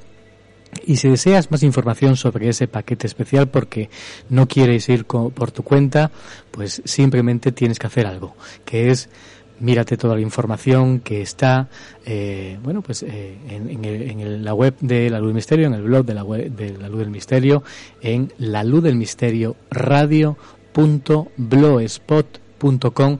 Ahí está absolutamente todo. Es un precio muy asequible un precio que lo hemos comentado porque las compañías aéreas nos dicen que si eh, se reserva, eh, bueno, pues ahora tiene ese precio, pero si se reserva a partir, creo recordar, el 15 de, de marzo, eh, se incrementará un 20%. Esa es una opción que tú puedes elegir. no es un viaje al uso, como digo, turístico, sino es algo más que una experiencia eh, vas a, recordarla toda tu vida y va a ser uno de los momentos más entrañables que vas a vivir, lógicamente. Posiblemente también además obtengas respuesta. Eh, hace unos días hablábamos con alguien muy experimentado en el mundo de, la mente y hablábamos sobre esta experiencia y nos decía que era de un interés eh, social y científico esa experiencia que vamos a hacer en Nazca, ese homenaje a los grandes creadores de la línea de Nazca y a esos millones de mentes que van a estar unidas. Porque, bueno, pues como también decía aquí Ana María Cogorno, eh, vamos a prestar también nuestro sentido eh, mental para sanar las emociones del planeta, eh, que son tan necesarias en estos momentos, que vive tan trascendentales la humanidad. Y seguramente después hagamos, no sé si un libro un estudio sobre lo que ocurra esa noche especial ahí en Nazca. Y solo me queda antes de dar paso a la sintonía de despedida, pues que el email de contacto con el programa es la luz del misterio arroba gmail.com la luz del misterio arroba gmail.com y eh, la, toda la información que está alojada sobre este viaje, este paquete especial para facilitar y hacer más segura el viaje es eh, la luz del misterio radio.blogspot.com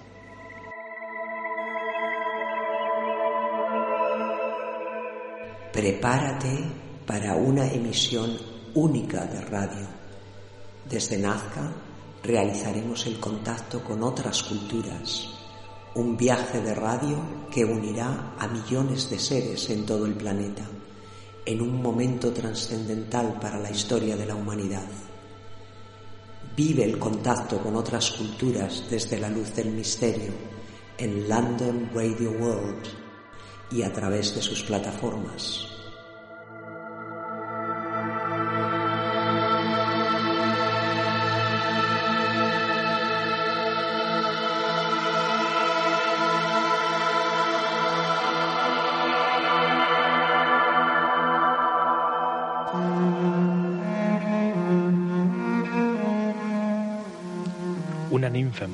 Sombras, un endriago capitán de nubes, un gnomo que se columpia en tus sueños, un espectro difuminado por el humo de la vela, vela marinera de fragata incendiada.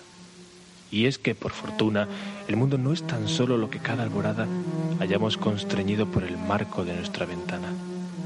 Detrás de las formas cotidianas se enmascaran leyendas y personajes extirpados de ellas fue necesario que Julio Barroso encendiese con su soplo vital una luz enamorada del misterio, y esta minúscula llama supo prendernos los vestidos. Ahora, desnudos ya del traje rutinario, dame la mano, ninfa, endriago, gnomo, espectro.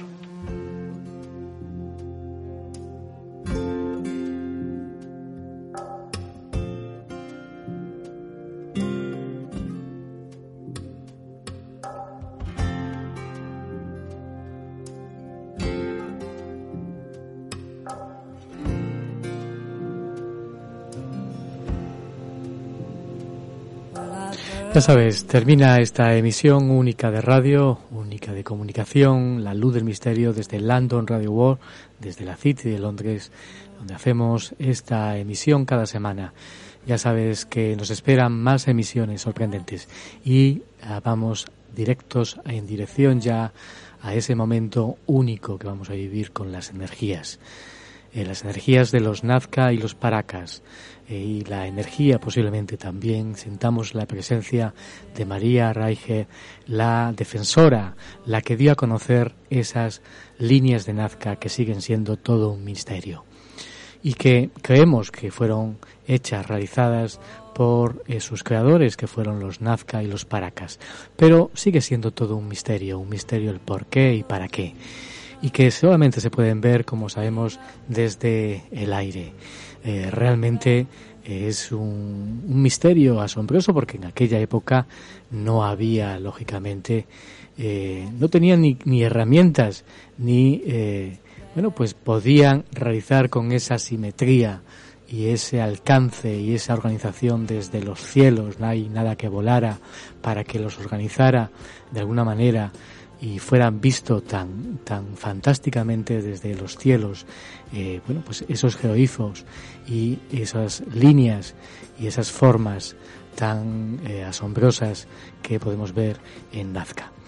Ya sabes, os invito a que, bueno, estéis conectados para conocer más datos sobre esa experiencia y prepara, lógicamente, las fechas, ya agenda ese viaje porque bueno te va a costar seguramente si lo haces por también por tu cuenta te va a costar más barato que si lo haces eh, precipitadamente ya a final de, de abril y bueno, vas a vivir un viaje, una emocionante experiencia única en tu vida que vas a recordar siempre.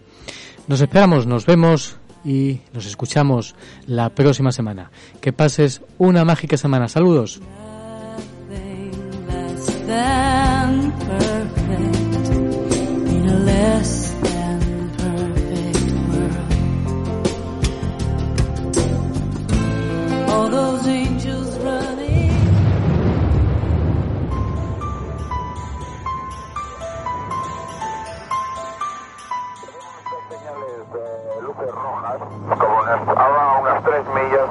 De nuestra posición.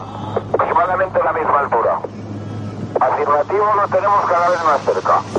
Barcelona de 297 he incrementado el rate de ascenso, ahora estoy a través de 280 y el tráfico este sube mucho más rápido que nosotros y se acerca cada vez más. De acuerdo, ¿desea que llamemos a algún interceptor de la defensa? Si es posible, sí, información, porque el tráfico está a menos de media milla y ahora mismo ha bajado un montón, ha bajado, ahora debe estar unos 3.000 pies por debajo de nosotros. De acuerdo, vamos a comunicar con defensa. De acuerdo, ahora mantengo 290, me voy al borde de Valencia. Ha llegado una nueva era en la radio. Podrás vivir el misterio en su máxima esencia. En la luz del misterio con Julio Barroso. ¿Estás preparado?